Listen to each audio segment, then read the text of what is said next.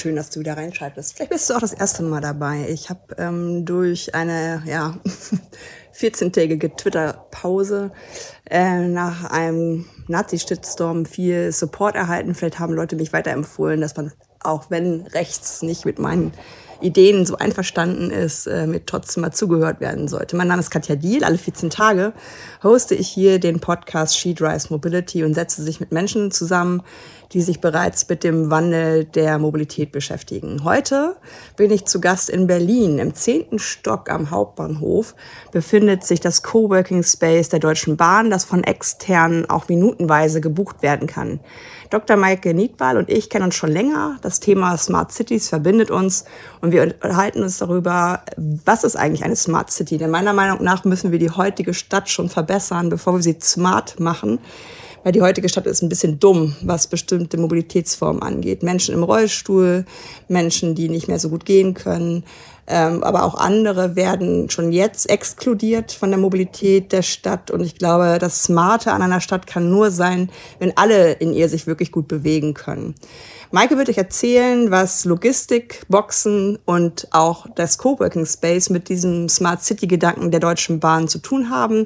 Ähm, ich freue mich weiterhin über Empfehlung meines Podcasts, über Sternchen und äh, vielleicht auch einfach Fragen und wünsche euch jetzt viel Spaß bei dieser Folge. Ich ähm, habe mich mal wieder bewegt. Das ist übrigens echt cool, ähm, mal wieder ähm, mit der Bahn unterwegs zu sein. Ich habe ja seit ein paar Tagen auch mein elektrisches Brompton, was mich begleitet. Und ich bin ähm, in einem neuen Bereich der Deutschen Bahn am, am, Hauptbahnhof, wo wir vielleicht noch kurz auch erläutern können, was das eigentlich ist. Bei mir ist Maike. Maike und ich kennen uns schon relativ lange. Ähm, und ich freue mich sehr. Wir wollen heute das Thema Smart City ein bisschen äh, vertiefen, weil wir beide im Vorgespräch schon festgestellt haben, dass wir ja, glaube ich, einen ganzheitlichen Blick auf dieses Thema haben. Aber Maike, vielleicht stellst du dich kurz vor und sagst mal, wo wir heute eigentlich sitzen. Ja, Vielen Dank, Katja. Äh, schön, dass du hierher gefunden hast. Wir sitzen übrigens am Berliner Hauptbahnhof, nur damit das klar ist. ähm, denn wenn man in Berlin ist, vergisst man, dass, äh, dass es vielleicht auch noch andere Städte geben kann. Nein. Ähm, ja, wir sitzen hier in unserem Coworking Space ähm, am Berliner Hauptbahnhof in ähm, der zehnten Etage und äh, sind schon mal gerade über diese Fläche gelaufen. Wir haben im letzten Jahr, im September, das eröffnet und ja, darüber können wir bestimmt gleich noch sprechen, ähm, bieten eben für mobiles Arbeiten, wenn man nämlich dann mal auf Reisen ist, eine Möglichkeit an, hier professionell und konzentriert äh, arbeiten zu können in einer wirklich schönen Umgebung. Und ja, das ist so zum Beispiel eins äh, von meinen Projekten, was ich bei Smart Cities mache. Smart Cities ist ein Bereich bei den Personenbahnhöfen bei der Deutschen Bahn. Ähm, ich habe da ein ganz tolles Team von ähm, gut 20 Kolleginnen und ja, wir arbeiten und entwickeln Produkte und Services, um den Lebensalltag von uns allen besser zu machen und gleichzeitig dafür zu sorgen, dass äh, Bahnhöfe attraktiver werden und damit äh, in Summe auch der öffentliche Verkehr. Das ist so unsere Mission, wenn man so will. Und ja, also das da ähm, arbeite ich und da ist volles Herzblut drin. Und gleichzeitig bin ich auch für das Produktmanagement bei Station und Service verantwortlich. Ihr macht das ja äh, seit 2017, also vielleicht sogar noch bevor dieses Buzzword so präsent war, Smart City. Wenn du jetzt äh, zum Einstieg vielleicht mal auf diese vier Jahre, wo ihr das vertiefend bearbeitet habt, ähm, schaust, wie waren da so die Trends und Strömungen? Haben sich manche Sachen auch erledigt, wo man vielleicht dachte, da guckt man mal genauer hin. Also ist in den vier Jahren jetzt viel passiert? Ähm, wird das Thema auch ähm, mehr gesehen vielleicht? Ja, also auf jeden Fall. Also ich, ich glaube, wir haben äh, noch zum richtigen Zeitpunkt angefangen, weil es dauert natürlich auch eine gewisse Zeit, bis das alles mal entwickelt ist und ähm, bis man es dann auch wirklich ähm, dem Kunden auch zeigen möchte. Und das, das dauert natürlich so ein Prozess. Und ähm, ja, ganz am Anfang haben wir uns eben genau überlegt, an welchen Stellen ist das für den Kunden heute, wenn er im öffentlichen Verkehr unterwegs ist, ja, also was ist quasi, was kann man da besser machen? Also wir haben das wirklich mal versucht, wirklich ganz konsequent aus der Brille des Kunden zu denken und zu schauen, wie können wir dazu beitragen, dass das besser gelingt. Und da sind wir auf die Produkte gekommen. Eigentlich muss man sagen, vier Jahre später ähm, haben wir gar nicht so arg viel verändert. Also wir haben ähm, an ziemlich vielen Projekten und Themen festgehalten was auch sich jetzt im Nachhinein wirklich als richtig erwiesen hat. Natürlich haben wir jetzt auch fast anderthalb Jahre Corona-Phase hinter uns zum Glück ja schon. Also das war jetzt nicht gerade der ähm, Erfolgsbeschleuniger. Ähm, aber ähm, jetzt, wenn es wieder in das wahre Leben zurückgeht, ähm, sind wir ziemlich stolz, dass wir da stehen, wo wir da jetzt da stehen. Klar haben wir aber auch kleinere Themen gehabt, die wir, wo wir gemerkt haben, da sind wir vielleicht noch vor der Zeit. Also dieser ganze Verkehr zum Beispiel mit Cargo Bikes vor vier Jahren war das noch etwas ungewöhnlicher. Ähm, da ähm, sind wir aber trotzdem heute immer noch dran an dem Thema. Aber ja, ähm, manchmal muss man von einigen Themen ja, vorübergehend mal Abschied nehmen, um dann wieder einen neuen Anlauf zu nehmen. Was ich an eurer Arbeit und an deiner Arbeit mag, ihr guckt ja eher nach den Problemen, die es gibt, um dann Lösungen äh, zu schaffen. Will heißen, ihr, ihr ähm, manchmal hat man ja die Gefahr, wenn man sich mit einem Thema auseinandersetzt, was man total begeistert ist von der Lösung, und dann geht man nach draußen und es will keiner haben. Genau. Weil man irgendwie sich die falschen Gedanken gemacht hat oder vielleicht auch in der Blase war. Kannst du vielleicht ein paar konkrete Sachen nennen, was Smart City für dich ausmacht? Erstmal dieser Begriff und was für Lösungen es da vielleicht auch gibt? Ja, genau. Also Smart City sagt sich total einfach. Und äh, ganz am Anfang, äh, als wir so den Auftrag hatten, uns mit dem Thema mal mit dem urbanen Leben in Städten und vor allem der Mobilität zu beschäftigen, haben wir auch natürlich so ganz klassisch ein bisschen Internetrecherche betrieben. Und dann kamen immer so diese ganzen Fotos und Bilder von der super vernetzten Stadt. Also quasi so diese ganzen Datenautobahnen und diese ganzen Datenströme und die fließen ineinander und die Kaffeemaschine ist nachher mit dem Auto verbunden und macht kuriose Sachen keine Ahnung. Ja, dann haben wir uns aber wirklich gefragt, okay, was für ein Problem wird denn dann eigentlich gelöst, außer dass es irgendwie ein tolles technisches Gimmick ist. Ähm, damit will ich jetzt überhaupt nicht gegen die Technik oder Technologie sprechen, aber wir sind eben ziemlich konsequent eher diesen Pfad gegangen, vom Kunden her zu denken und zu überlegen, äh, wie kann man das auch im Bestehenden, in einer bestehenden Infrastruktur übrigens auch, wie einem Bahnhof, besser machen. Weil, wenn wir mal ganz übergeordnet denken, smart, das ist ja auch Teil deiner Frage gewesen, bedeutet für mich, es muss eine komfortable Lösung sein, weil sonst ist es nicht attraktiv für den Kunden. Aber das reicht ja nicht. Wir müssen auf der anderen Seite auch diesen Aspekt von Ressourcenschonung, umweltfreundlich, CO2-frei, ähm, das müssen wir auch unbedingt berücksichtigen, gerade in den Städten, gerade dort, wo so viele Menschen dann auf einem Platz leben wollen. Und wenn wir es schaffen, genau diese beiden Felder, also komfortabel und umweltfreundlich zugleich hinzubekommen, dann ist es für mich smart. Und das ist auch so unser Kernbegriff. Ähm, diesem Anspruch wollen und müssen wir da gerecht werden. Und deshalb steht für uns immer ganz klar, an der ersten Stelle steht erstmal der Kunde, der Reisende, der Pendler oder auch all die Kunden, die wir noch nicht haben und die wir noch gewinnen wollen. Und dann in der zweiten Stelle fragen wir uns natürlich, ähm, welche Technologie könnte man dafür jetzt einsetzen? Und ihr sprengt ja auch so ein bisschen die Silos insofern, als dass ihr mit Leuten in eine Kooperation oder Zusammenarbeit geht, wo man vielleicht vor zehn Jahren eher noch so eine Art Konkurrenzverhältnis vielleicht hatte. Also ihr guckt ja äh, so in meiner Vorstellung eigentlich im ersten Moment vielleicht auch auf eine Stadt, was bewegt sich da eigentlich alles? Es sind ja nicht nur Menschen, das sind Güter, es sind irgendwelche anderen Transporte. Manche Transporte sind wichtiger und müssen schneller ähm, zum Ziel, wie zum Beispiel Medikamente. Andere Sachen kann man vielleicht auch zusammendenken. Gibt es da auch Hinweise von dir, ähm, was sich da in den vier Jahren auch vielleicht ähm, ähm, so dieses Cross-Funktionale mit mhm. anderen zu sprechen, das ist ja auch noch relativ neu, weil ich weiß noch von damals Verkehrsunternehmenszeit, da war zum Beispiel immer Taxi, so ein Gegner. Warum auch immer, ich habe es nie so richtig verstanden. Aber ich glaube, dieser Smart City-Begriff weicht solche Dinge ja vielleicht auch auf, dass man mit bestimmten Leuten einfach mal ins Gespräch geht. Was für Probleme habt ihr? Können wir es zusammen lösen, oder? Ja, also das war auch ein, ist ein großes Thema, dieses Partnerschaften mit anderen Unternehmen weil äh, wir als Deutsche Bahn ja uns überhaupt nicht anmaßen können, dass wir immer nur ganz alleine die beste Lösung schaffen. Also das glaube ich nicht, sondern ich glaube, dass man halt viele Lösungen sehr viel besser macht, eben weil man aus Kundensicht denkt und denkt, oh, da fehlt jetzt irgendwie noch ein Baustein und den, den müssen wir aber auch nicht selber machen, den holen wir uns über eine Partnerschaft mit jemand anderen. Also mal als Beispiel die Hamburg Box, also unsere Smart Locker in Hamburg, Dort arbeiten wir zusammen ja mit der Hochbahn zum einen. Gut, das ist vielleicht noch ziemlich naheliegend, auch ein Verkehrsunternehmen. Äh, zum anderen aber mit Parcelog. Dahinter stehen ja DPD und Hermes, also äh, die CAP-Dienstleister. Und da gibt's natürlich erstmal auf den ersten Blick nicht die natürliche Verbindung. Aber wenn man sich genau das nochmal überlegt, okay, was ist denn eigentlich ein Problem für den, für den Kunden und auch was ist auch schlecht für die Umwelt, sind natürlich diese ganzen Lieferfahrzeuge, die irgendwann ziemlich leer, wenn sie viel ausgeliefert haben, durch die Gegend fahren und die dann an Haustüren klingeln, ja, ähm, die, wo keiner öffnet, ja. Und dann fahren die halt wieder umher, produzieren wieder ähm, Emissionen und, und Meilen und äh, das kostet auch wahnsinnig viel. Und dann komme ich nach Hause, finde den Zettel in meinem Postkasten und stelle fest, oh, okay, da muss ich am Samstag dann mal wieder vielleicht mit meinem Auto zum nächsten Paketshop fahren.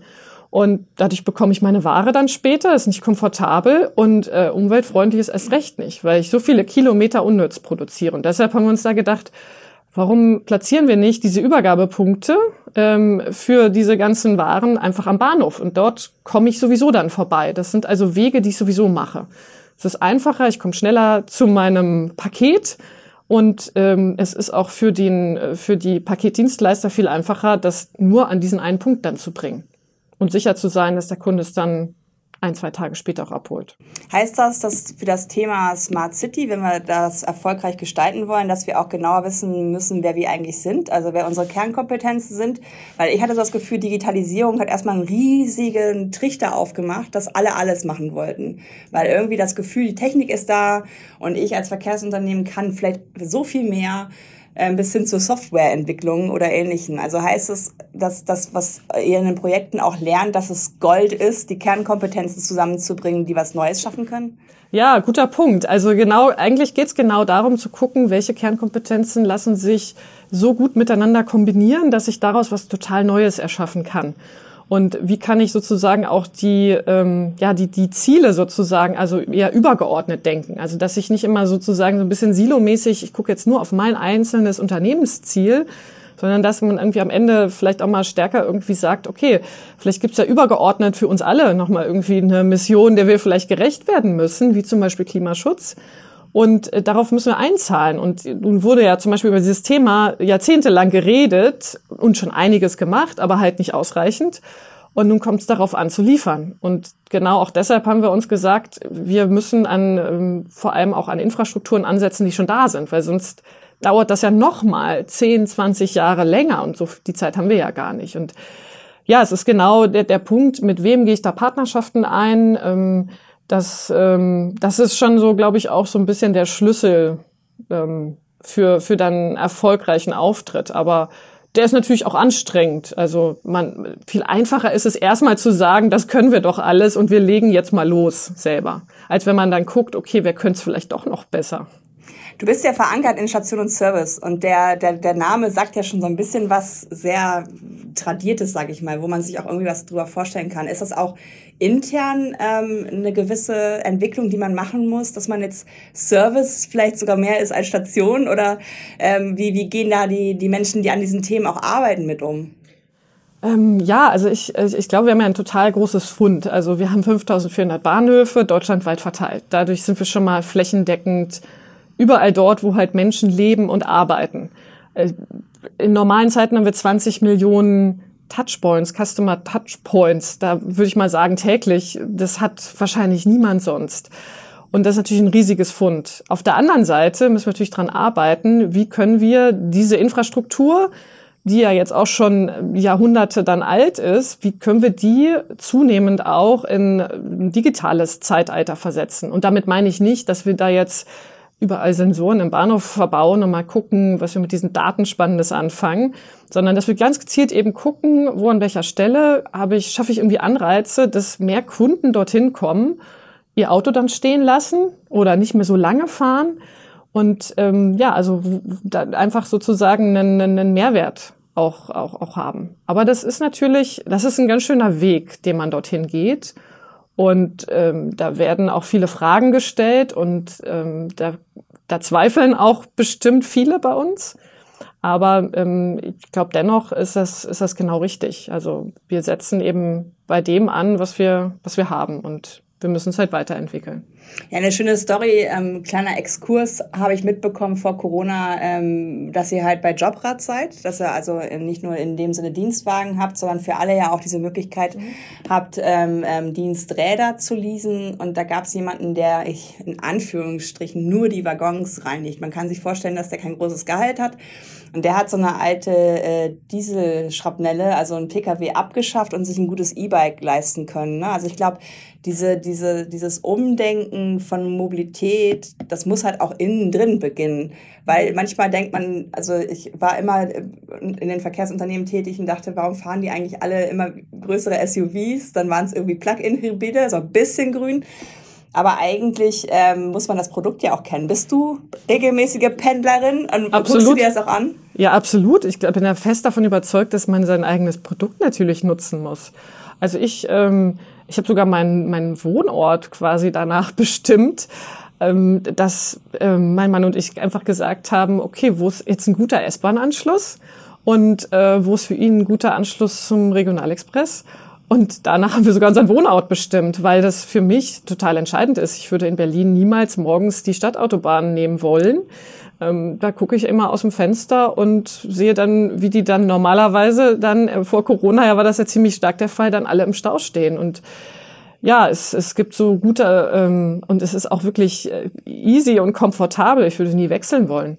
Und deshalb, also ich ähm, habe äh, keinen Dienstwagen, sondern ähm, ich habe äh, ein schönes Paket ähm, für ähm, eine Bahncard 100 und es ist super. Kann man mit den Kindern äh, jederzeit unterwegs sein. Ja, und sitzt da nicht äh, sozusagen gefesselt im Auto. Ja, sehe ich genauso. Ich glaube, es ist auch wirklich das, das, das, das Schwierigste wird sein, die Leute aus den Spuren äh, rauszuholen, weil so ein Tag ja auch durchgetaktet ist und man dieses Gewohnheitsrecht irgendwie auch so ein bisschen hat, einfach das zu tun.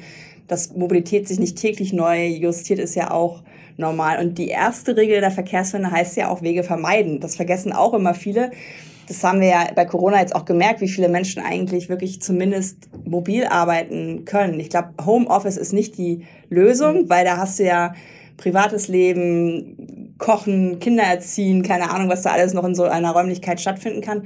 Und damit sind wir relativ schnell jetzt auch bei dem Platz, wo wir jetzt hier gerade sind. Ähm, an wen richtet sich denn dieser Coworking Space hier im zehnten Stock mit super Blick übrigens? Also unbedingt mal ausprobieren, äh, wer hier mal in Berlin am Hauptbahnhof ist. Ähm, erklär dieses Produkt doch mal. Also welche ja. unterschiedlichen ähm, Schattierungen hat es und wie kann man es nutzen? Ja. Also wir haben im Grunde drei Produkte, die wir anbieten. Einmal für den äh, klassischen Geschäftsreisenden, der unterwegs ist ähm, und äh, ja so ein ruhiges Plätzchen einfach sucht, um vielleicht noch was vorzubereiten, um noch mal ein paar Telefonate zu erledigen und ähm, da gibt es die Möglichkeit, dass ich minutengenau per App hier einchecke und dann auch eine Abrechnung bekomme, nur für die Zeit, die ich wirklich genutzt habe. Also ich zahle keine Grundgebühr, nix, sondern ähm, nur für die Zeit, ähm, die ich wirklich auch hier verbracht habe. Ähm, dafür haben wir quasi einen, einen Bereich, wo man sich auch flexibel hinsetzen kann und ähm, dann ähm, konzentriert arbeiten kann. Dann zweitens ist ein ähm, Bereich, dem wo wir äh, Meetingräume eben auch haben. Das heißt, ähm, ich treffe mich hier mit jemandem, weil es ist eben zentral und sehr gut verkehrlich eben angebunden. Und hier äh, habe ich dann eben also keine weiteren Wege. Ich gehe vom, vom äh, Bahnsteig bis hier oben sind es drei Minuten. Das heißt, ich kann mich hier super schnell treffen und ähm, stundenweise so einen Raum mieten. Also auch das ist möglich. Und äh, die dritte Möglichkeit ist dann, ich habe ein festes Büro, also ich biete monatsweise einen wirklichen Arbeitsplatz hier und einen ganzen Raum und kann dann mit dem Team dann hier auch, ähm, auch arbeiten. Also das heißt, äh, die Fläche, die wir haben, äh, 1500 Quadratmeter, auch die ist ähm, flexibel und ähm, eben mit dann unter ganz unterschiedlichen Leuten, ähm, die hier ihren, ihren Tag oder ihre Stunden quasi mit Arbeit dann verbringen. Ja, und das ist letztendlich genau dieses, ähm, diese Idee dahinter. Also es richtet sich sowohl an ja die äh, Berliner äh, Unternehmen, die hier direkt ansässig sind und ein Büro brauchen oder vorübergehend temporär hier nur sind, äh, bis hin zu denen, die nur ganz kurz vielleicht in Berlin sind und hier so quasi so ein Stopover machen. Ähm, und wie geht's weiter? Also probiert ihr hier jetzt erstmal einige Sachen aus und, und justiert das noch so ein bisschen und rollt das dann über die großen Bahnhöfe aus oder wie ist so der Masterplan? Ja, also ähm, wir auf jeden Fall probieren wir finden wir hier äh, gute Erfahrung und wissen, ähm, woran wir auch noch schrauben müssen. Aber die meisten, die auch hier sind, finden das schon mal ähm, ziemlich passfähig. Ähm, und zum anderen ähm, sind wir natürlich schon an den anderen äh, Standorten, ähm, die dafür auch in Frage kommen. Jetzt dieses Modell, was wir jetzt hier am Berliner Hauptbahnhof haben, lässt sich natürlich sehr gut auch auf andere Hauptbahnhöfe übertragen. Ähm, zum Beispiel auch insbesondere in solchen Standorten, wo man sich auch super auf der Hälfte treffen kann. Also ähm, wir haben ja gerade die Diskussion, was ist eigentlich mit den innerdeutschen Flügen? Und äh, manche Strecken sind aber halt natürlich naturgegeben ziemlich lang. Und wenn man sich da an gewissen Orten an der Hälfte treffen kann, dann ist das halt sozusagen für beide Seiten nicht mehr so eine lange Tagesstrecke, sondern kann man halt quasi ähm, die Zeit dadurch verkürzen, trifft sich dort und fährt dann auch schnell wieder zurück. Das ähm, ist natürlich auch super interessant. Und eine dritte Möglichkeit ist natürlich auch noch ähm, stärker auch in diesen ganzen ähm, Pendlerverkehr noch mal reinzuschauen. Also dieses tagtägliche Rein- und Rauspendeln, was wir ja auch alle kennen und wo wir, wie du es gerade beschrieben hast, ne, in Corona-Zeiten auch festgestellt haben, also Homeoffice only kann es und wird es hoffentlich auch nicht sein. Aber vielleicht gibt es mal so Zeiten oder halbe Tage, wo ich dann wirklich wohnortnah arbeiten möchte und wo ich dann auch äh, Bedarf an solchen flexiblen Arbeitsplätzen habe. Und da gucken wir uns halt dann eher so diese ganzen Speckgürtelgebiete an. Ja, das Problem ist, glaube ich, auch wirklich so eine Überversorgung in der Stadt mit Angeboten, sowohl was Mobilität angeht, als auch Coworking Spaces wird man ja in Berlin, Hamburg eigentlich totgeworfen. Mhm. Und es ist viel zu viel. Ähm, und tatsächlich ähm, habe ich auch mal überlegt, warum gucken ArbeitgeberInnen nicht einfach dahin, woher kommen meine Leute, ne? Dass man nur noch zwei Tage oder so äh, im Büro sein muss, aber ansonsten trotzdem irgendwo Team sein kann. Ähm, wie organisiert ihr euch eigentlich? Also du hast ja, ja. einige MitarbeiterInnen. Ja. Ähm, wie, wie arbeitet ihr momentan zusammen? Ja, also wir arbeiten seit über einem Jahr wirklich rein virtuell, digital, ähm, die meiste Zeit eben im Homeoffice. Ähm, und ähm, das funktioniert auch glücklicherweise ziemlich gut. Klar gibt's mal zwischendurch ähm, auch auch ein Treffen oder wo man sich vor Ort an einem Bahnhof trifft, wenn man da irgendwie was umplanen und umgestalten möchte, dann muss man das natürlich schon noch physisch irgendwie auch machen. Ähm, aber ja, bislang ist das ähm, rein virtuell und äh, wir stellen jetzt auch alle zunehmend fest, die Euphorie ist dann dann doch wieder der Realität gewichen und wir freuen uns alle wahnsinnig darauf schon, wenn wir uns wirklich mal wieder wiedersehen können wissen aber auch, dass so dieses ähm, fünf Tage im Büro-Modell sicherlich auch nicht mehr so das ist. Wir haben aber allerdings auch vorher nicht so gearbeitet. Also wir hatten noch nie diese Präsenzpflicht, äh, wenn man so will. Also es war schon immer jedem auch freigestellt, wo man jetzt arbeitet. Ähm, aber so die Tendenz, Tendenz ging natürlich so im Durchschnitt schon eher stärker ins Büro. Ich glaube, das wird nach Corona noch ein bisschen anders sein. Und ähm, ja, und da gibt's natürlich auch Herausforderungen. Wir müssen halt gucken, wie dann die, die im Büro sind und sich mal kurz was quasi quer über den Schreibtisch zurufen, äh, wie man dann die mitnehmen kann und auch informiert halten kann, die dann in dem Moment aber zu Hause sind oder anderswo sind, eben mobil arbeiten. Also das wird noch eine ganz schöne Herausforderung sein. Und ihr habt ja wahrscheinlich im Team euch ähm, auch eine Art von Vision gegeben, was Smart City für euch bedeutet und wo die Punkte sind. Ähm, gibt es jetzt so Next Steps, die du vielleicht schon verraten kannst? Oder gibt es irgendwelche Projekte, wo ihr gerade dran seid, ähm, auch nochmal anzuschauen, was man da für Produkte bilden kann, was so die nächsten Schritte sind?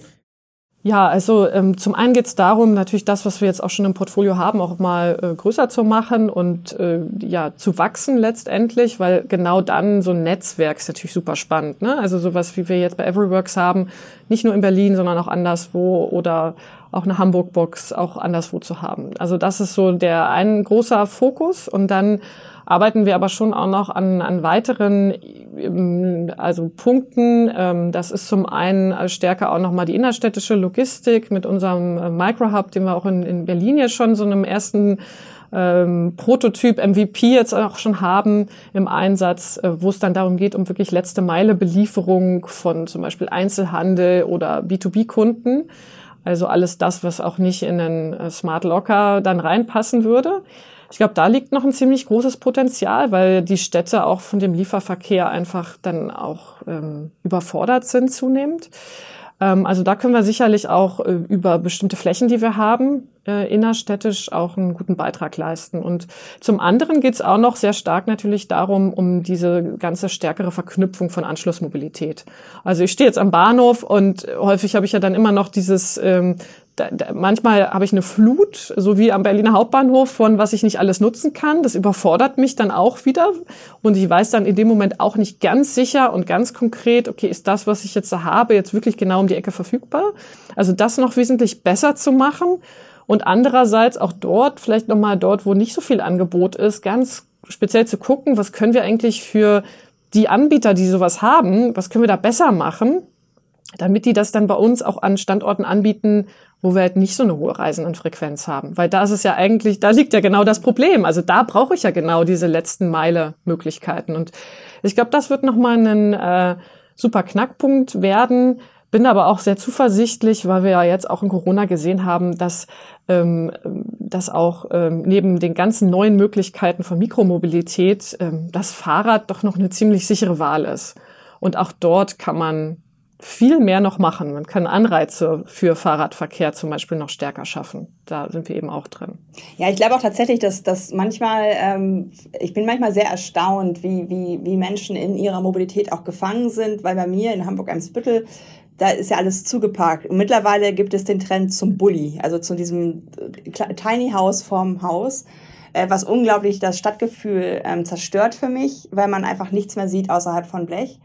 Und dann, wenn ich manchmal mit Leuten rede, dann haben die immer so einen Fall, wo sie ein Auto brauchen, wo sie sagen, dass das ist gut, dass es vor der Tür steht. Den fällt zum Beispiel nicht mehr ein, dass es Taxis gibt. Also das, das ist wirklich für mich total erstaunlich, wie, wie, wie krass wir manchmal so knacken müssen an den Nüssen, äh, die immer noch ähm, ja, dafür Sorge tragen, dass die Leute so das Gefühl haben, aufs Auto angewiesen zu sein. Und ich glaube, was du sagst, mit den Anreizen schaffen, ist das denn manchmal auch was, wo ihr mit ArbeitgeberInnen sprecht? Weil das ist ja eine relativ routinierte Mobilität, ähm, wenn da ja. zum Beispiel Firmen mit euch zusammenarbeiten, dass sie zum Beispiel ein Leihradsystem von euch haben, was einfach zum Bahnhof führt oder so. Gibt es solche Ideen auch? Ja, also wir sind an unterschiedlichen Stellen natürlich mit Arbeitgebern da oder mit anderen Unternehmen. Da ist ja wieder das Stichwort Partnerschaften im Austausch. Also auch für so ein Modell hier, mobiles Arbeiten. Das wird ja nur dann funktionieren, wenn auch ein Arbeitgeber dahinter ist, der mir das dann auch zahlt, wenn ich es brauche. Also wenn ich das jetzt alles privat zahlen muss, wird es wahrscheinlich nicht funktionieren. Mhm. Ähm, genauso aber auch diese ganzen äh, Belieferungen, ne? also auch die ganzen Unternehmen machen natürlich gewisse Logistikprozesse sozusagen in der Stadt dann aus. Ähm, und bis hin zu der Frage, wie kommen denn eigentlich äh, meine Mitarbeiter ins Büro, wenn sie denn ins Büro kommen? Und ähm, klar, also das ist, glaube ich, schon dieses, dieses Stichwort Mobilitätsbudget beispielsweise, also weg von diesem einen einzigen Anreiz, äh, monomodal nur das Auto hin zu okay, ich biete einfach mal mehr und mal sehen, was passiert, also zwischen was sich die äh, meine Mitarbeiter auch tatsächlich entscheiden. Also also ich bin da doch immer, man muss es halt ausprobieren. Ich bin aber doch überrascht, wie schnell sowas dann doch ähm, immer funktionieren kann. Also wir haben zum Beispiel ähm, eine, eine, eine App, äh, die ist eigentlich total simpel, eine Rad Plus App heißt die. Ähm, dort kann ich Kilometer zählen. Wenn ich mit dem Fahrrad unterwegs bin, zählt das Kilometer total anonymisiert, wird nichts aufgezeichnet, aber ich habe dann nachher 10 Kilometer 20, 30 gesammelt. Und dafür kann ich, das belohnen wir sozusagen oder mit den Partnern gemeinsam, dann kann ich mir dann einen Kaffee am Bahnhof kaufen. Ähm, also so ganz simpel, ja, oder ich kann mir eine Blumenwiese auch streuen lassen. Also da, da gibt es auch total fantasievolle Möglichkeiten, also quasi unbegrenzt äh, in dem Sinne. Und ähm, ja, und wir reizen sozusagen, setzen Anreize dafür, dass eben nachhaltiger gefahren wird, zum Beispiel dann auch zum, zum Bahnhof.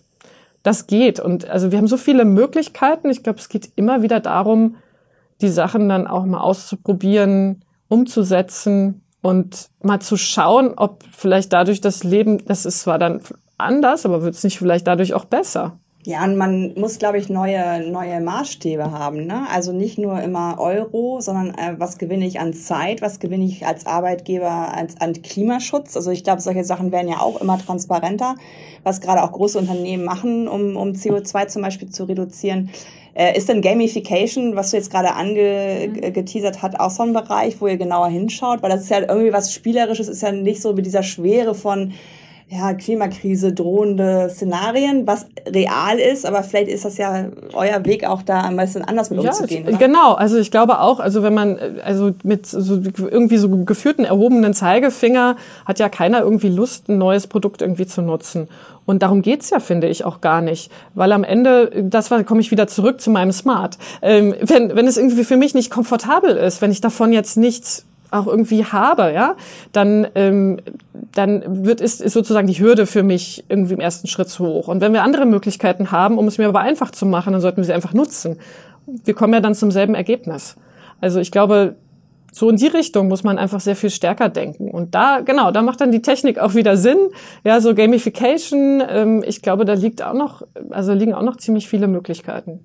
Und jetzt zum Abschluss hätte ich gerne mal von dir, weil alle Menschen, die uns begegnen, sagen ja immer, ja, ihr in Hamburg und Berlin, ne? ihr könnt ja großartige Sachen erzählen, wie toll das Leben doch ist. Ihr habt ja alles zur Verfügung. Ähm, Wobei ich teilweise feststelle, außerhalb des S-Bahn-Ringes ist Berlin auch nicht mehr Hauptstadt, sondern auch schon auch schnell ländlicher Raum. Ja. Weil tatsächlich habe ich das Gefühl, der ländlicher Raum ist eigentlich überall dort, wo kein Internet ist, wo keine Mobilitätsalternativen sind und wo die Nahversorgung eben nicht ja. in naher Distanz ja. ist. Aber greif dir doch mal, Maike, so eine, so eine Mittelstadt raus. Wenn du jetzt ähm, über eine smarte Mittelstadt in der Zukunft redest, was siehst du da? Also welche Möglichkeiten haben vielleicht auch Kommunen und Städte, weil die müssen ja in die Gestaltung jetzt gehen. Das Verwalten ja. ist vorbei, wir müssen gestalten. Aber hast du so, ein, so eine Vision von einer Mittelstadt, was da smart sein könnte? Also ich komme ja aus einer Mittelstadt, wenn man so will, aus Göttingen. Und äh, die ist natürlich seit jeher bekannt für viel Fahrradverkehr wegen der ganzen äh, Studenten natürlich vor Ort. Ähm, aber ähm, deshalb habe ich da, glaube ich, ein gutes Beispiel jetzt so im, im Kopf. Ich glaube äh, tatsächlich ähm, ist vieles von dem, was ich auch genannt habe, ist jetzt nicht exklusiv irgendwie nur für die Innenstadt, sondern der Verkehr entsteht ja genau in diesen, äh, sagen wir mal, Ballungsgebieten oder in diesen ganzen Pendlerströmen und Strecken. Und ich denke, dass es äh, der Schlüssel darin liegen wird, die erste und letzte Meile super bequem zu machen. Meistens ja die erste Meile, wenn ich mal denke, ich fahre jetzt irgendwie zur Arbeit, so wie komme ich da jetzt hin? Dann sitze ich bequem in meinem Auto beispielsweise und dann das kenne ich ja auch noch von früher, dann fahre ich halt die ganze Strecke. Warum sollte ich jetzt mit einem Auto zum Bus fahren, der dann vielleicht nicht pünktlich kommt oder ausfällt? Und dann fahre ich, dann fahre ich natürlich direkt die Strecke durch. Und das kann ich auch verstehen, wenn das, wenn da kein Angebot da ist, dann wird das jeder so machen. Ist total normal. Ähm, wenn man es aber schaffen würde, mehr von zum Beispiel bedarfsorientierten Verkehren, also On-Demand-Verkehren dort zu schaffen, dort, wo wirklich der öffentliche Verkehr nie so dicht werden kann und nie so gut getaktet per se sein kann, wenn man dort Zugbringer-Shuttles hat, viel mehr das ausrollt, die dann geteilt werden können, ich glaube, da liegt echt noch viel Potenzial drin, weil dann, genau, ich, es ist dann halt wieder äh, die Hürde für, für den Umstieg, die ist dann einfach niedrig. Und darum muss es, muss es, glaube ich, gehen. So kriegen wir dann auch die Mobilitätswende. Also ich bin, bin da total optimistisch. Es liegt keine, ich, ich habe noch nie jemanden getroffen, der, der gesagt hätte, mir macht so verdammt viel Spaß, jeden Morgen im Stau zu stehen. Ja, ich glaube auch, es ist eigentlich auch alles schon da. Ne? Also das ist ja auch vielleicht das Schöne, ähm, dass man halt einfach sich gewiss sein kann, dass da jetzt nicht noch die große technische Lösung gefunden werden muss.